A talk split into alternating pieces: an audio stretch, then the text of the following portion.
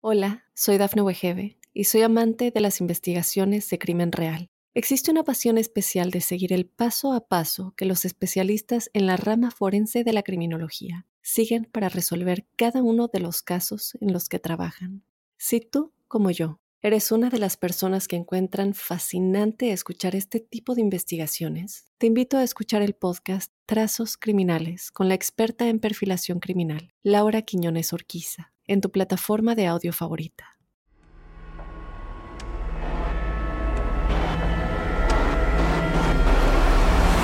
Observador Paranormal. Óyenos audio. Sean bienvenidos observadoras y observadores a este nuevo capítulo de nuestro podcast Observador Paranormal. El día de hoy les traemos un, un tema que a mí la verdad es que me puso los pelos de punta y, me gustó cómo, cómo se le nombró y es los brujos de la antigüedad. Pero para esto, y como siempre lo he dicho, yo creo que quien conoce de este tema a profundidad y de la mayoría de los temas del podcast es eh, quien siempre me acompaña en los micrófonos, mi queridísimo amigo Juan Manuel Torreblanca. ¿Cómo estás, Juan? Muy bien, mi querido Robin, muchas gracias por esa introducción. Siempre es un gusto estar compartiendo el micrófono contigo y platicando de estos temas como amigos me encanta estar indagando. A mí me sirve mucho tener este como ping-pong entre tú y yo de ideas. Eres alguien que se presta para estar platicando y no tienes muchos sesgos cognitivos, ¿no? Porque luego sucede que a las personas empezamos a platicar de estos temas y a la tercera te dicen, nah, eso no es cierto. Y ya. Sí, la, verdad es que no sé, me considero una persona bastante abierta en el sentido de que no, que creo poco. ¿no? o sea, dudo mucho. Eso es buenísimo. Dudo mucho y entonces es que la forma en la que tú me platicas las cosas, digo, y, igual la gente ya lo ha notado, ¿no? A lo largo de estos podcasts, eh, tienes una forma de platicar que, creo que logras convencer a la gente. Creo que podría ser un muy buen actor. Ay, ojalá. En definitiva. Entonces, eh, yo creo que erré en mi carrera. no, no, no, ahí donde estás estás muy bien, me parece perfecto lo que haces. Pero no, pero ¿sabes qué? O sea, me parece que cuando cuando uno platica con, las personas, ¿no? O sea, cuando tienes este tipo de, charlas, eh, me parece que es importante siempre escuchar los otros puntos. Es, y eso es darle un sentido a que la duda puede crecer. Como bueno, igual y no es que no crea del todo, sino como yo veo a las personas cuando de pronto me están contando cosas y digo, es que puedo dudar, pero también tienen el beneficio de la duda y creo en las historias también. ¿no? O sea, creo lo que me cuentan. Y entonces yo veo cómo se te la piel, yo veo cómo a veces se te puede quebrar la voz, veo tu mirada y veo, o sea, a mí me parece que muchas de las cosas que me has llegado a contar si no es que todo, yo me pregunto por qué me mentirías. Sí, o sea, ¿por qué, ¿qué sentido tendría que me mientas? ¿Y qué sentido nosotros tendría mentirle a nuestros observadores y observadoras? No, no tendría ningún sentido. Nosotros solamente compartimos la información y como siempre les decimos, duden. Así es. E investiguen. Y profundicen a donde quieran profundizar. Pues a mí lo que me ayudó mucho, o sea, yo lo platico así y, como, o sea, no me doy cuenta realmente a, qué, de qué manera lo hablo, pero lo que trato de estos temas, porque me gustan mucho, es, pues están entremezcladas de cosas que he leído, pero de vivencias. Entonces, como comentamos fuera del aire, de, de esto que he indagado en varias ocasiones fue más bien desde que desde niño he tenido como experiencias que yo quise entender y en base a eso fue que yo tuve la educación de quieres entender, te tienes que informar, tienes que leer. Pues un poco como para eh, profundizar un poco más, ¿no? En, lo que es el tema de, de los brujos de la antigüedad, pues pensemos también que los brujos eran considerados personas con habilidades sobrenaturales capaces de realizar actos mágicos y de comunicarse con los espíritus. ¿no? Eso es como una idea muy general de lo que era un brujo, un mago, un chamán los brujos o la gente de, de, digámoslo así, con este grado de espiritualidad distinto a los demás, viene desde la antigüedad, desde épocas muy muy antiguas. Todo ese conocimiento se fue pasando anteriormente, antes realmente no se tiene como un registro de cómo se llamaban antes, del nombramiento que tendrían estas jerarquías. Solamente se mencionan en la antigüedad como misterios. Son los misterios. Y los misterios son los que esos, ellos primeros, heredaron el conocimiento a los demás. Heredaron tanto la cuna fue Grecia como eh, los egipcios. Y de ahí empiezan a heredarse conocimientos que tienen que ver con asuntos espirituales. Sí, claro, porque bueno, también hay otra de las cosas eh, que es bien sabido es que sobre todo en, las comunidades indígenas, ¿no? en, en, América, sobre todo en África, pues los brujos si eran vistos como personas importantes en la comunidad, ¿no? Respetables. De hecho, incluso hay escritos, por ejemplo, hablando de, las, de los prehispánicos, de, las culturas prehispánicas, en donde está descrito por eh, Fray, Bernardo de Sagún, en donde los, los indígenas, los mexicas, se dan cuenta que vienen los españoles porque le traen a, al señor Tlatuani, le traen un pájaro que tiene eh, la cabeza como espejo, el espejo humeante. Ellos hacían estas prácticas del espejo humeante que era, era un espejo de obsidiana que era tan pero tan este, perfectamente pulido que podías ver los reflejos. Y ellos a través de estos reflejos podían darse cuenta o predecir el futuro. Está descrito tal cual que ellos vieron a través de este pájaro con la cabeza de una obsidiana que era la cabeza está negra, como los españoles venían para acá. Sí, y, es que justamente eso, ¿no? En, esos tiempos, la figura del, brujo, ¿no? La figura del, chamán, pues era muy bien vista, ¿no? Era como una de las partes importantes eh, que inclusive se llegaban a tomar decisiones a partir de lo que decía el chamán. Bueno, esto ya lo comentabas, ¿no? En México, este, en los pueblos indígenas, inclusive en nuestros tiempos, sigue habiendo esa figura importante de lo que es el chamán. Aparte, yo tengo que decir esto, a mí me sorprende, la verdad, como las relaciones que, que puede tener Juan Manuel directas con personajes que pueden ser bien importantes de estas cosas que te interesan un montón, ¿no? Y que decíamos, claro que te gusta esto porque lo tienes más cercano que qué cosa. O sea, yo me siento afortunado de estar platicando contigo, amigo. O sea, tengo la fortuna de que seas mi amigo. Eso ya es una ganancia. Porque, digo, platicando, no sé si pueda decir esto, pero bueno, tu abuelo que se dedicaba allí a la meditación, pues conoció a Carlos Castaneda. Y a Jacobo. Y a Jacobo que en un momento hablaremos de quién es Jacobo. Ah, sobre todo lo que encontró Jacobo, que es lo que me parece importante. Jacobo, que era un, neurofisiólogo, era un estudioso, o sea, era un tipo que era un científico, pues, un científico hecho derecho, estudiado tanto aquí en México como en Estados Unidos. Él hizo estudios de fisiología, sobre todo. Jacobo tuvo un, digámoslo así, una experiencia amarga en su vida. Su mamá muere de cáncer en el cerebro.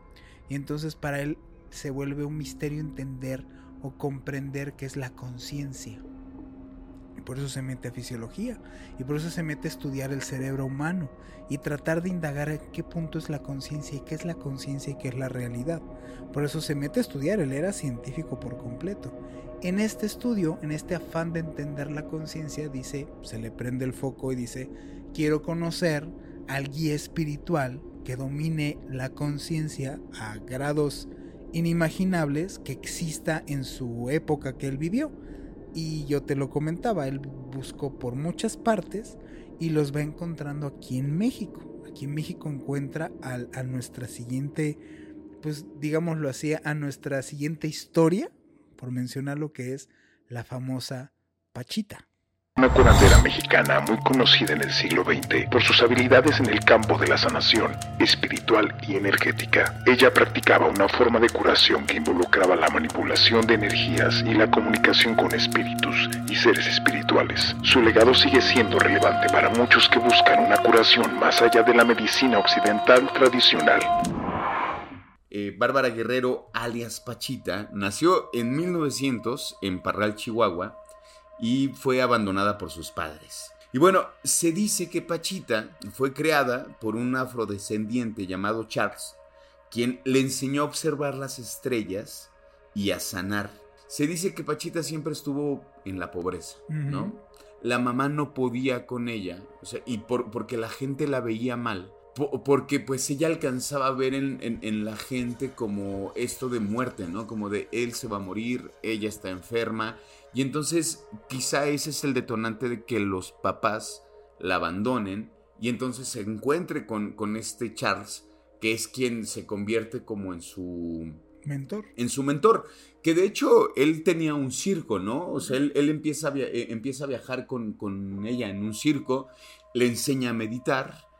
La fama de Pachita crece eh, aproximadamente en los, en los 70s y se dice que, bueno, ella tiene su, eh, la llamada la Casa de las Brujas en la colonia, este, en la colonia Roma donde aquí está algo bien interesante, ¿no? Algo, eh, lo, lo que decíamos, la gente que iba a que la curara, que era desde el más pobre hasta la gente que estaba metida en la política, ¿no? O sea, de hecho, había como un día especial para atender a, Los la- políticos. a los políticos. Sí. A mí me gustaría que nos contaras cómo es que operaba Pachita. O sea, porque aparte era una cuestión como de, a ver, antes de, de- de que nos digas lo que hacía, porque a mí me parece impresionante, es saber que Pachita no tenía un conocimiento médico. O sea, no, no es que ella haya estudiado medicina, Así es.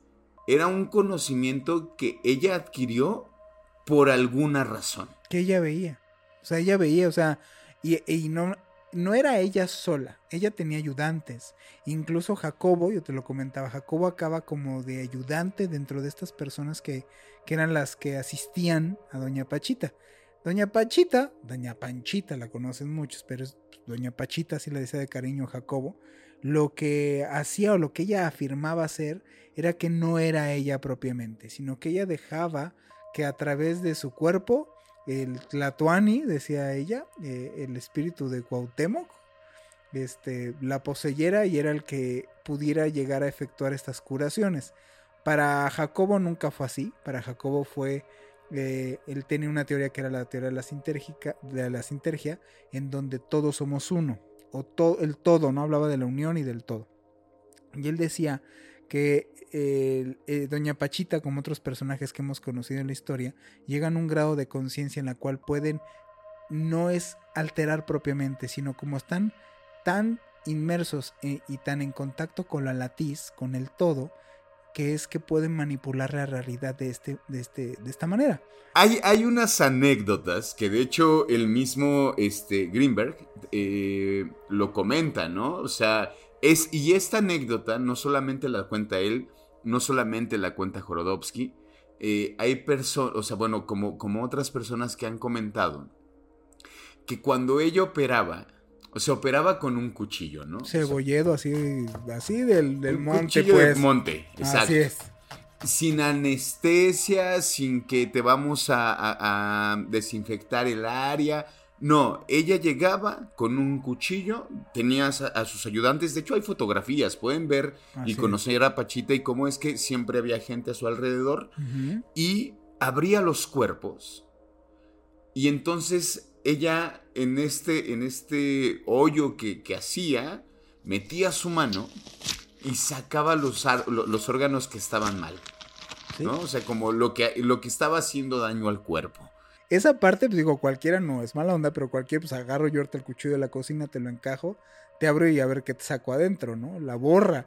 Pero el problema aquí, que, Ja- que, que Jacobo Greenberg fue el que se quedó totalmente, la primera vez que vio eso se quedó perplejo.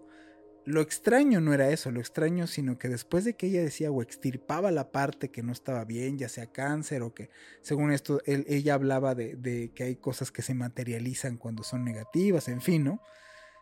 Ya que sacaba este, este asunto, ella con sus manos, de la nada, absolutamente de ningún lado, materializaba cosas, materializaba partes de órgano, de tejidos, las materializaba por completo. La gente veía como de la nada entre los dedos empezaba a aparecer pues, un tejido, un corazón, una cosa así.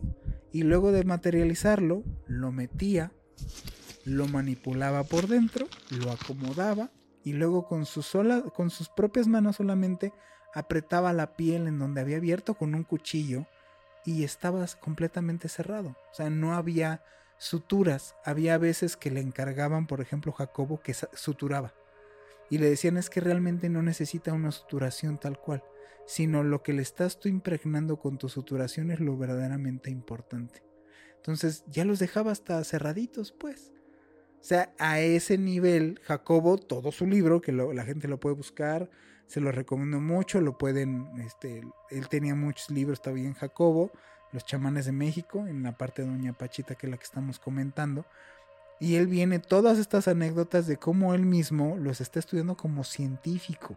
Ojo, no lo está viendo un cuate con una visión, eso es bien importante, con una visión coloquial sino es alguien que es un oreofisiólogo. Sí. Por eso lo tiene verdaderamente impresionado. Eso que está haciendo, dice que está haciendo. Diría Jodorowsky, si esto realmente es una parafernal, es una parafernal. O sea, esto es un montaje exagerado. Es lo primero que Jacobo opinó cuando lo vio. Hasta que a él le toca ser parte de la gente que asista a Doña, Doña Pachita. Y se da cuenta que no hay montaje. O sea, Jacobo pensó esto mismo cuando fue a ver por primera vez cómo es que Pachita operaba. Cuando lo vio, obviamente no lo creyó y entonces empieza a convivir con ella y él se vuelve parte del grupo de asistentes que ayudaban a, doña Pachita. Y ahí constata que no había truco, que ella no tenía tejidos en las manos ocultas, ni se preparaba antes o había un momento antes de... No, la señora verdaderamente entraba en trance y después de eso empezaba a actuar, verdaderamente cambiaba la voz, este, tenía como otra personalidad a la hora que operaba y materializaba las cosas y cerraba las heridas. Y sobre todo también me gustaría que indaguemos un poco qué pasó con Jacobo. Así es, podemos platicar qué pasó, pero no antes, vamos a este primer corte. Hola, soy Dafne Wegebe y soy amante de las investigaciones de crimen real. Existe una pasión especial de seguir el paso a paso que los especialistas en la rama forense de la criminología siguen para resolver cada uno de los casos en los que trabajan. Si tú, como yo, eres una de las personas que encuentran fascinante escuchar este tipo de investigaciones, te invito a escuchar el podcast Trazos Criminales con la experta en perfilación criminal, Laura Quiñones Orquiza, en tu plataforma de audio favorita. Jacobo Greenberg desarrolló una teoría en la que la percepción es entendida como un proceso complejo y multidimensional que involucra no solo a los sentidos físicos, sino también a la mente y a la conciencia. También propuso una hipótesis según la cual la percepción puede ser modificada a través de las prácticas de meditación y de rituales, lo que puede llevar a estados de conciencia no ordinarios y a una mayor sensibilidad a los procesos sutiles del cuerpo y de la mente. Pues bueno, estamos de vuelta. Estamos de vuelta y la verdad es que em, descubrir eh, una de las grandes brujas que hemos tenido en, México, y yo me atrevería a decir en el mundo, porque sí fue como de, una investigación eh, no solamente, o sea, no, no, fue de interés solamente en México, sino en todo el mundo. Y que, pues justo, también eh, muy de la mano, que yo creo que también gracias a él pudimos saber eh, sobre Pachita, que pudimos encontrar como mucho más información, que fue pues gracias a Jacobo, ¿no? Y a mí me gustaría mencionar esto. Este, bueno, se acaba de caer. sí, yo sabía que en algún momento nos iba a pasar algo así. Y luego la gente va a decir, claro que no, no pasan ese tipo de cosas. Bueno, se cayó un juguete. no entra nada de aire en este cuarto. nada de aire. porque si no, no podríamos grabar. Este, pero bueno. Sucede, eh, sucede, no pasa nada. No ok, sí, no, a ver, entonces. Eso es, eh, yo lo tomo como Jacobo diciendo, sí, está bien. Exacto, como, ven, di lo, que yo pienso, eh, Robin. Bueno, a mí me gustaría saber, bueno, más bien compartirles. A mí me gustaría compartirles esto que Jacobo pensaba de los hombres. Quizá como un poco, no sé, Juan, eh, entender quizá el pensamiento. Sí, o sea, la visión que él tenía ya a este punto, después de haber vivido todo lo que él vivió, lo que él pensaba para él que eran los hombres y que era la humanidad y cuál era nuestra, pues vamos, la percepción que él tenía de nosotros o de nosotros como especie, Jacobo, después de haber vivido estas experiencias con Doña Pachita. Exacto, y esto era lo que, lo que él pensaba. El ser humano gusta de ejercer una influencia canalizadora sobre la indiferencia organización energética que constituye el continuo espacio materia. Por ello, construye ciudades, calles, líneas energéticas, transmisiones direccionales y su propio cuerpo. Paga la transformación de lo absoluto a lo relativo con la lucha por mantener la estructura energética que él mismo ha creado. Obtiene satisfacción en el control y ve su limitada capacidad de creación con los ojos de la fantasía más desbordada. Solamente cuando se pone en contacto con lo que llama sobrenatural, divino o simplemente extraño, se percata de una limitación cotidiana. Sin embargo, quien se haya conservado lo suficientemente inocente, incisivo y astuto para percatarse que lo cotidiano implica la creación de la experiencia, sentirá en el contacto con lo divino una confirmación de su propia naturaleza. Así es. Para mí es muy importante esto que él menciona o esto que tú compartes ahorita que él dice, porque al menos para mí ha sido base angular, o sea, justo concuerdo con él. Eh, nos han, en palabras coloquiales, nos han hecho creer nos han moldeado este, este mundo de cierta manera con ciertas convicciones, con ciertos patrones, este, nos han hecho creer, o sea, cuántas, cuántas creencias que nosotros traemos cargando son parte de un bagaje cultural que hemos mantenido al día de hoy sin ni siquiera cuestionarnos por qué realmente creemos lo que creemos, ¿no? Pero realmente la gente no se cuestiona, estamos muy acostumbrados a no cuestionarnos. Y el encuentro con fenómenos sobrenaturales o lo que él dice, ¿no? Con estas experiencias divinas o espirituales, lo primero que hacen es cuestionan, cuestionan tus conocimientos, cuestionan tu vida, cuestionan tu existencia. Y eso es lo que debería de realmente importar a la hora de indagar en estos temas, que se han desvirtuado y que se han vuelto eh, pues hacia las carcajadas o hacia la burla de las personas cuando lo que realmente debería importar es que estos temas nos pueden llevar a respuestas muy, muy trascendentales. Entonces opino igual que Jacobo, efectivamente, el mundo sobrenatural es el que nos puede llegar, nos puede llevar hacia un verdadero conocimiento en su totalidad. Sí, y que, y que finalmente yo lo decía hace rato, ¿no? Como eh, me parece que tener siempre el beneficio de la duda, creo que eso también nos puede llevar a un camino de más entendimiento. Lo, que habla como de esta, la, posibilidad de recrear la realidad, que le llama la látice, ¿no? La latiz. La latiz. La latiz, la posibilidad de, recrear la realidad. Y, y, no sé, esto me gustaría compartírselos así, ¿no? Sobre los portentos de los chamanes, eh, Jacobo pensaba que cuando la realidad se crea como resultado del proceso cerebral, esta tiene eh, realidad pero como conciencia y no material.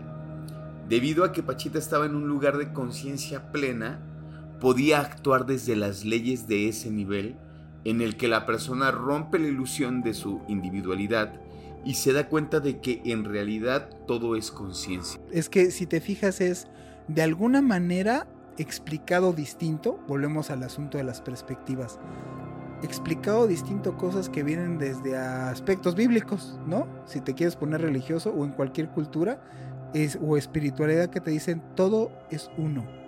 Tú eres uno con Dios y Dios es uno contigo. Eres parte del todo y el todo está en ti. O sea, a donde pongas como el dedo que tenga que ver con asuntos espirituales trascendentales, dicen esto explicado distinto. O sea, doña Pachita tenía esa capacidad de, estar a un grado de conciencia, un nivel de conciencia, en el que ya era parte del todo y el todo era con ella. Y por lo mismo en ese grado de conciencia, tu capacidad de creación es del todo.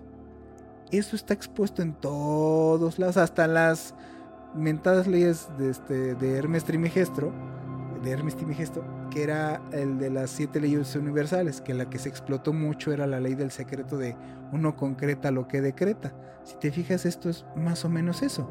El concretar y decretar va en este aspecto de que yo soy un ente creador y que como ente creador yo creo mi propia realidad. Eso es ese principio. Entonces el mentado secreto, que es este mensaje que supuestamente le mandas al universo y el universo te contesta, es que realmente no hay un universo afuera y tú una conciencia dentro, sino es entender que tú eres esa conciencia parte de ese universo y ese universo parte de tu conciencia. Y entonces el acto creador realmente es entender que tú eres parte de esa creación misma. Eso es puesto lo que está diciendo aquí. Sí, por supuesto. Bueno, digamos como para eh, terminar con Pachita, ¿no? Este, bueno, Pachita, eh, ya lo, comentábamos, su, gran auge es en los 70 y pues bueno, ella eh, falleció el 29 de abril de 1979 en la Ciudad de México, ¿no? Este, digamos como ese auge como de fama, por así decirlo, que a ella le, importaba nada ser famosa, sino como cuando el mundo voltea a verla, los setentas, y son nueve años aproximadamente, ¿no? Como, bueno, no aproximadamente, son nueve años que vive, este, que vive Pachita, eh, su nombre es Bárbara Guerrero, y ahí hay una, o, sea, como la hilación que, que hago, es con respecto a Jacobo, ¿no? O sea, Jacobo está estos años con ella haciendo esta investigación. Se dice, ¿no? Ah, por ahí hay un, documental, ¿no? Del el secreto de, del doctor Grieber. Y este, se dice que un poco la relación pudo haber terminado entre, entre Jacobo y Pachita, este, como para que no supieran como la relación que tenía con la familia del presidente, ¿no? Puede que, pero pues más bien los datos que yo tengo es Pachita muere y Jacobo continúa con sus investigaciones porque Jacobo Jacobo desaparece por completo. No hay al día de hoy actualmente su condición es de desaparecido, no es eh, posiblemente asesinado o probablemente este vamos eh, secuestrado Jacobo está en calidad de desaparecido. Eh, nadie sabe dónde acabó, ni su propia familia. No tiene la más remota idea de dónde está Jacobo. De hecho, hay otro documental que se llama ¿Dónde está Jacobo? O sea, hay varios que han sacado precisamente con todo este bagaje que este señor tenía, este ímpetu de tener eh, que, bueno, este ímpetu de irse a investigar a otros países y de sacar la realidad y no importarle confrontar a la, a la comunidad científica, ¿cómo es posible que un día él dijo, ya me voy? O sea, no hay coherencia en esto y sobre todo que a la hora de hacer la investigación, ojo para las personas, no crean que es desapareció, pero cuando fueron a su casa estaba todo revuelto, como indicios de violencia, o no, o sea, desapareció, no agarró ni su carro, las chapas no estaban alteradas o manipuladas, sino darse cuenta que de repente se esfumó. O sea, quien se lo llevó o lo que se lo llevó, pues no era precisamente algo burdo, no fue una, no sé, un comando policial por él, porque pues no hubo vestigios absolutamente nada. Yo, por, yo tengo conocimiento por, por mi familia, que fueron allegados al señor Jacobo Greenberg, eh, que, que independientemente de las investigaciones que se abrieron del paradero de esta persona, se abrió una investigación después de darlo por desaparecido, una investigación privada pagada por altas esferas de la política en México, en donde no lo encontraron. Lo estuvieron indagando dos años después de la desaparición de Jacobo y no hubo indicios de absolutamente nada. El encabezado del periódico decía Jacobo eh, Greenberg desapareció. Desde principios de diciembre de 1994 se ignora el paradero del director del Instituto Nacional para el Estudio de la Conciencia, investigador de la Facultad de Psicología de la UNAM y autor de más de 50 libros. Ahí nomás, poquitos libros escribió. He allí el, encabezado de, Jacobo, en la desaparición de, de Jacobo. Pues ahí está, la, duda de qué le habrá pasado a Jacobo. Me parece bueno que, llegue de nuevo, que esté a, coalición, ¿no? Este, eh, dentro del tema, gracias a, digamos, como indirectamente, ¿no? En el tema de, de los brujos más antiguos y que, bueno, que trabajó ahí de la mano y que estuvo, y que fue testigo y que fue observador de, de nuestra bruja Pachita, ¿no? Así es. Este, y que ahora nos preguntemos, ¿en dónde estará Jacobo? ¿No? Porque sigue en, en ese lugar de desaparecido, ¿no? En ese, eh, en ese limbo donde no sabemos dónde está. No hay cuerpo. ¿Dónde está Jacobo? Estaría interesante, ¿no? Y ahorita en estas épocas en las cuales está muy difícil desaparecerte. Exactamente. Qué complicado. Así es. Pero bueno, eh, ahí, este, nos vamos a un segundo corte. A un segundo corte después de preguntarnos en dónde está Jacobo. Que hicimos conexión también con él eh, para llegar a, a nuestro siguiente nuestro siguiente tema que es pues Carlos Castaneda o el maestro Don, Juan.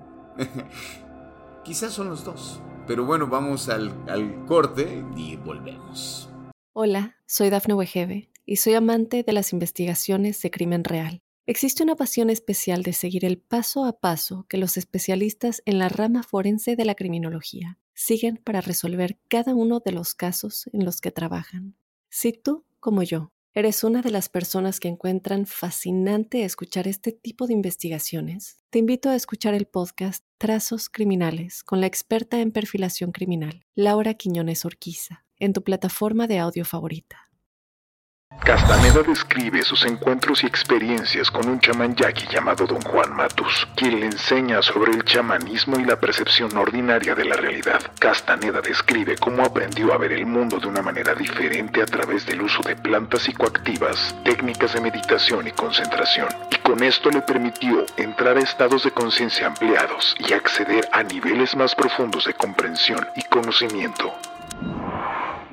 Y estamos de vuelta en esta última parte y para hablar de un tema muy importante que se conecta con esto que venimos mencionando de Jacobo Greenberg. En esta ocasión pues vamos a estar hablando de Carlos Castaneda y de su mentor, don Juan Matus. Esta historia yo la conocí hace varios años, gracias también a, a mi familia, en donde este personaje de Carlos Castaneda era alguien conocido por mi abuelo. Y gracias a eso yo pude acceder a los libros que él tiene. Tiene más de 12 libros publicados. Este antropólogo que se afirmaba que era un antropólogo peruano, otros decían que era brasileño. Y bueno, yo lo que tengo conocimiento gracias a mi familia es que era más mexicano que los chiles y los frijoles.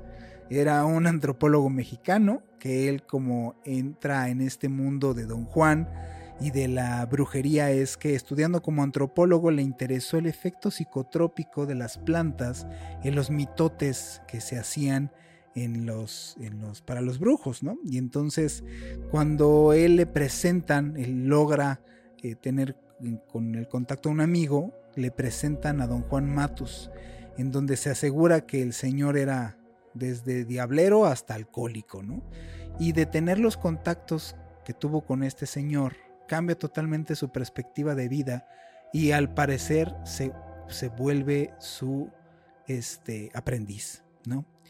Y de estos libros que Carlos Castaneda a lo largo de todo de todas estas enseñanzas que don Juan Matus le pues lo instruyó, se pasó de ser solamente un antropólogo con la curiosidad de saber qué es lo que ocurría en estos mitotes y el efecto que tenían estas plantas psicotrópicas, conocido peyote, a convertirse en su aprendiz, ¿no? Y escribir estos 12 libros este, en donde narra su transformación desde este primer contacto que tiene con, con, este personaje hasta él mismo volverse lo que él consideraría un nahual.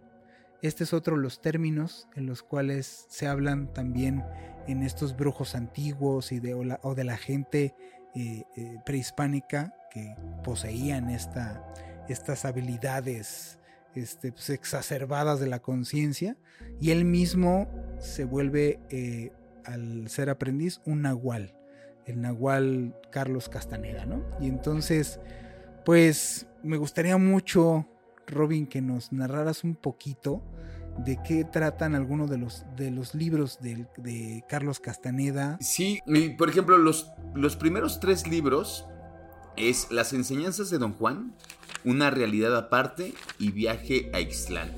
¿no? Son considerados los más influyentes y populares y han sido traducidos a numerosos idiomas.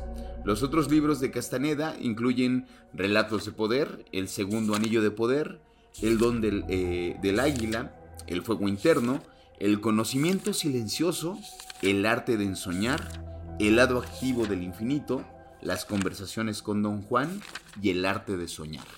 ¿No? Esos son como todos los libros que, que este, que, escribió este, eh, Carlos Castaneda, digamos como en una especie de ir haciendo un registro de cómo él se fue haciendo este aprendiz y cómo se fue haciendo, ya lo decías, ¿no? Se hizo Nahual.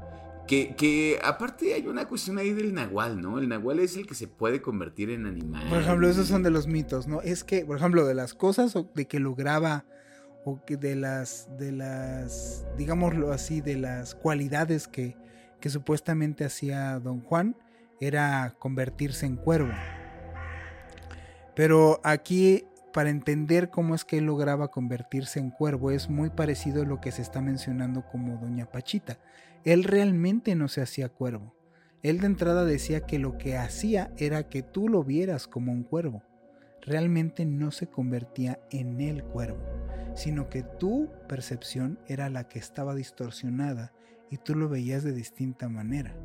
Entonces, más bien en este acto de manipulación de realidad, no era tanto que él le salieran plumas o que le saliera un pico, sino que más bien manipulaba tu capacidad de percepción para que en este transformarse era más bien que tú lo veías transformarse y que efectivamente la magia que él decía que existía es que sí pudiera haber cuervo. Era una especie como, como de gato de Schrödinger. Haz de cuenta, pero aplicado a esto de, de, la transformación. Lo que se dice y se asegura de los nahuales es que se pueden transformar en animales, ¿no? Por eso esta creencia de los brujos o de las brujas de, ah, es, no se ven una zarigüeya en un árbol, es que es la bruja transformada en el monstruo. Es de ahí viene. Sí, que, que, eso es de lo que a mí me, me gustaría como indagar un poco, ¿no? Eh, platicábamos y, dentro de la investigación me compartías esta parte del texto, digo que es un poco larga, igual y no la, no la vamos a leer por, por, completo, este, pero es esta plática que tiene, eh, que tiene Castaneda con, con don Juan cuando le empieza a preguntar acerca de estos seres y me pareció bien interesante esa definición como los seres inorgánicos. Así es, porque él, ¿cómo hace la diferencia con los seres inorgánicos? Los seres inorgánicos son conciencias como tú, como yo, pero que no tienen una corporalidad física tal cual. Él decía que él no limitaba la conciencia a asuntos meramente de, de corporeidades o de cuerpos físicos.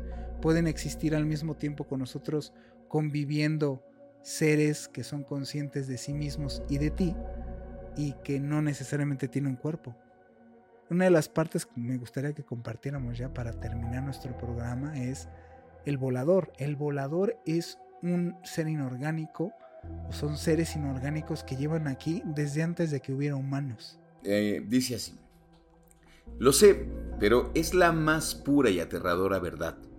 ¿Nunca te has preguntado el porqué de los altibajos energéticos y emocionales de la gente?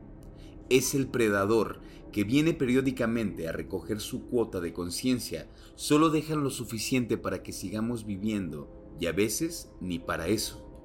Y le responde, ¿qué quieres decir? Que a veces se pasan y la persona enferma de gravedad y hasta muere. Y entonces le contesta, yo no daba crédito a mis oídos. ¿Quieres decir que estamos siendo devorados en vida? Le pregunté. Sonrió. Ellos no nos comen literalmente. Lo que hacen es una transferencia vibratoria. La conciencia es energía y ellos pueden alinearse con nosotros, como por naturaleza están siempre hambrientos y nosotros por el contrario exudamos luz, El resultado de, esa, eh, de ese alineamiento solo puede ser descrito como depredación energética. Pero, ¿por qué hacen eso? Porque en un plano cósmico, la energía es la moneda más fuerte y todos la quieren, y nosotros somos una raza vital, repleta de alimento. Cada cosa viva come a otra, y siempre el más poderoso sale ganando. ¿Quién dijo que el hombre está en la cúspide de la cadena alimenticia? Esa visión solo, la pudo, solo se le pudo ocurrir al ser humano. Para los inorgánicos, nosotros somos la presa. Le comenté que se me hacía inconcebible que entidades más conscientes que nosotros llegasen a ese grado de rapiña. Replicó, pero ¿qué crees que haces tú cuando comes una lechuga o un bistec? ¿Estás comiendo vida? Tu sensibilidad es hipócrita. Los depredadores cósmicos no son ni más ni menos crueles que nosotros. Cuando una raza más fuerte consume a otra inferior, está ayudando a que su energía evolucione. ¿Y cómo nos consumen? Dice, a través de nuestras emociones, debidamente encausadas por el parloteo interior, han diseñado el entorno social en tal forma que estamos todo el tiempo disparando oleadas de emociones que son inmediatamente absorbidas. Sobre todo, les gustan los ataques de ego. Para ellos, ese es el bocado más exquisito. Tales emociones son iguales en cualquier lugar del universo donde se presenten y ellos han aprendido a metabolizarlas. Aquí en esta parte nomás, por último quisiera compartirles que menciona acá. Dice, ¿cómo es posible que todo esto se dé ocurriendo sin que nos demos cuenta? dice, porque heredamos el intercambio con esos seres así como una condición genética. Y a estas alturas nos parece algo natural. Cuando nace la criatura, la madre la ofrece como comida sin darse cuenta, pues la mente de ella también está dominada. Al bautizarla está firmando un convenio, a partir de ahí se esfuerza por inculcarle modales de conducta aceptables, la doma, cercena a su lado guerrero y la convierte en una mansa oveja, o sea, moldea sus pensamientos. Cuando un niño sale suficientemente energético para rechazar esa imposición, pero no lo suficiente como para entrar en el camino del guerrero, se vuelve un rebelde o un desajustado social. Hola, creo que ahí es donde me hablan a mí. La ventaja de los voladores radica en la diferencia entre nuestros niveles de conciencia. Ellos son entidades muy poderosas y vastas. La idea de que tenemos de ellos es equivalente a la que tiene una hormiga de nosotros. Muy parecido a los demonios, ¿no? Qué raro. Sin embargo, su presencia es dolorosa y se puede medir en diversas maneras, por ejemplo, cuando nos provocan ataques de racionalidad o desconfianza, o nos sentimos tentados a violar nuestras propias decisiones. Los locos pueden detectarlos muy fácilmente, demasiado, diría yo, ya que sienten físicamente cómo estos seres se posan sobre sus hombros, generando paranoias. El suicidio es el sello del volador, pues su mente es homicida potencial. Dices de que se trata de un intercambio, pero ¿qué ganamos nosotros con semejante despojo? Y dice, a cambio de nuestra energía los voladores nos han dado la mente, los apegos y el ego. Para ellos no somos sus esclavos, sino una especie de obreros asalariados. Privilegiaron a una raza primitiva y le dieron el don de pensar, lo cual nos hizo evolucionar, más aún nos han civilizado. De no ser por ellos aún estaríamos escondidos en cuevas o haciendo nidos en las copas de los árboles. Los voladores nos dominan a través de nuestras tradiciones y costumbres.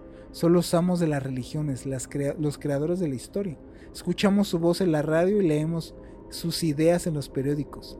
Ellos manejan todos nuestros medios de información y nuestros sistemas de creencia. Su estrategia es magnífica. Por ejemplo, hubo un hombre honesto que habló de amor y libertad. Yo creo que saben a quién se refiere, ¿no? Ellos lo han convertido en autocompasión y servilismo lo hacen con todos, incluso con los nahuales, por eso el trabajo de un brujo es solitario. Durante milenios los voladores han urdido planes para colectivizarnos, o sea, como si fuéramos una granja. Hubo una época en que se hicieron tan descarados que hasta se mostraban en público y la, gente, la gente los representaron en piedra. Eran tiempos oscuros, pululaban por doquier. Pero ahora su estrategia se ha hecho tan inteligente que ni sabemos que existen. En el pasado nos enganchaban por la credulidad, hoy por el materialismo. Ellos son responsables de que la aspiración del hombre actual sea no tener que pensar por sí mismo. Por último dice, ¿qué ocurriría si lográramos repeler estas entidades? En una semana recuperaríamos nuestra vitalidad y estaríamos brillando de nuevo. Pero como seres humanos normales no podemos plantearnos esa posibilidad porque ello implicaría ir en contra de todo lo que es socialmente aceptable. Afortunadamente los brujos tenemos un arma, la disciplina. El encuentro con los inorgánicos es gradual. Al principio no los notamos, pero un aprendiz comienza a verlos en su ensueño y luego en su vigilia, algo que puede enloquecerle si no aprende a actuar como un guerrero. Después de que se da cuenta, puede confrontarlos. Los brujos manipulan la mente foránea haciéndose cazadores de energía.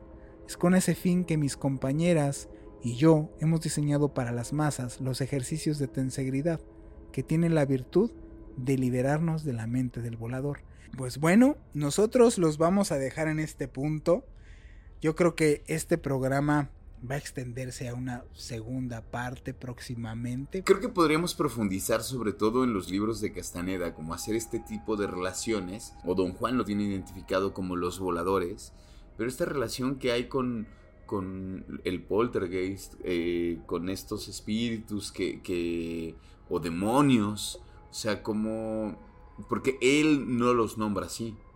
Pero creo que estaría interesante como indagar por ahí sobre esos libros y ver qué tipo de relación podríamos hacer. Mi nombre es Juan Manuel Torreblanca, fue un placer estar con ustedes. Mi nombre es Roberto Belmont y los esperamos en el siguiente capítulo de Observador Paranormal.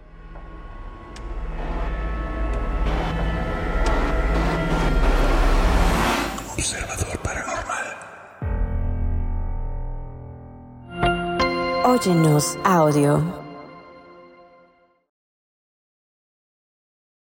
Hola, soy Dafne Wegebe y soy amante de las investigaciones de crimen real. Existe una pasión especial de seguir el paso a paso que los especialistas en la rama forense de la criminología siguen para resolver cada uno de los casos en los que trabajan.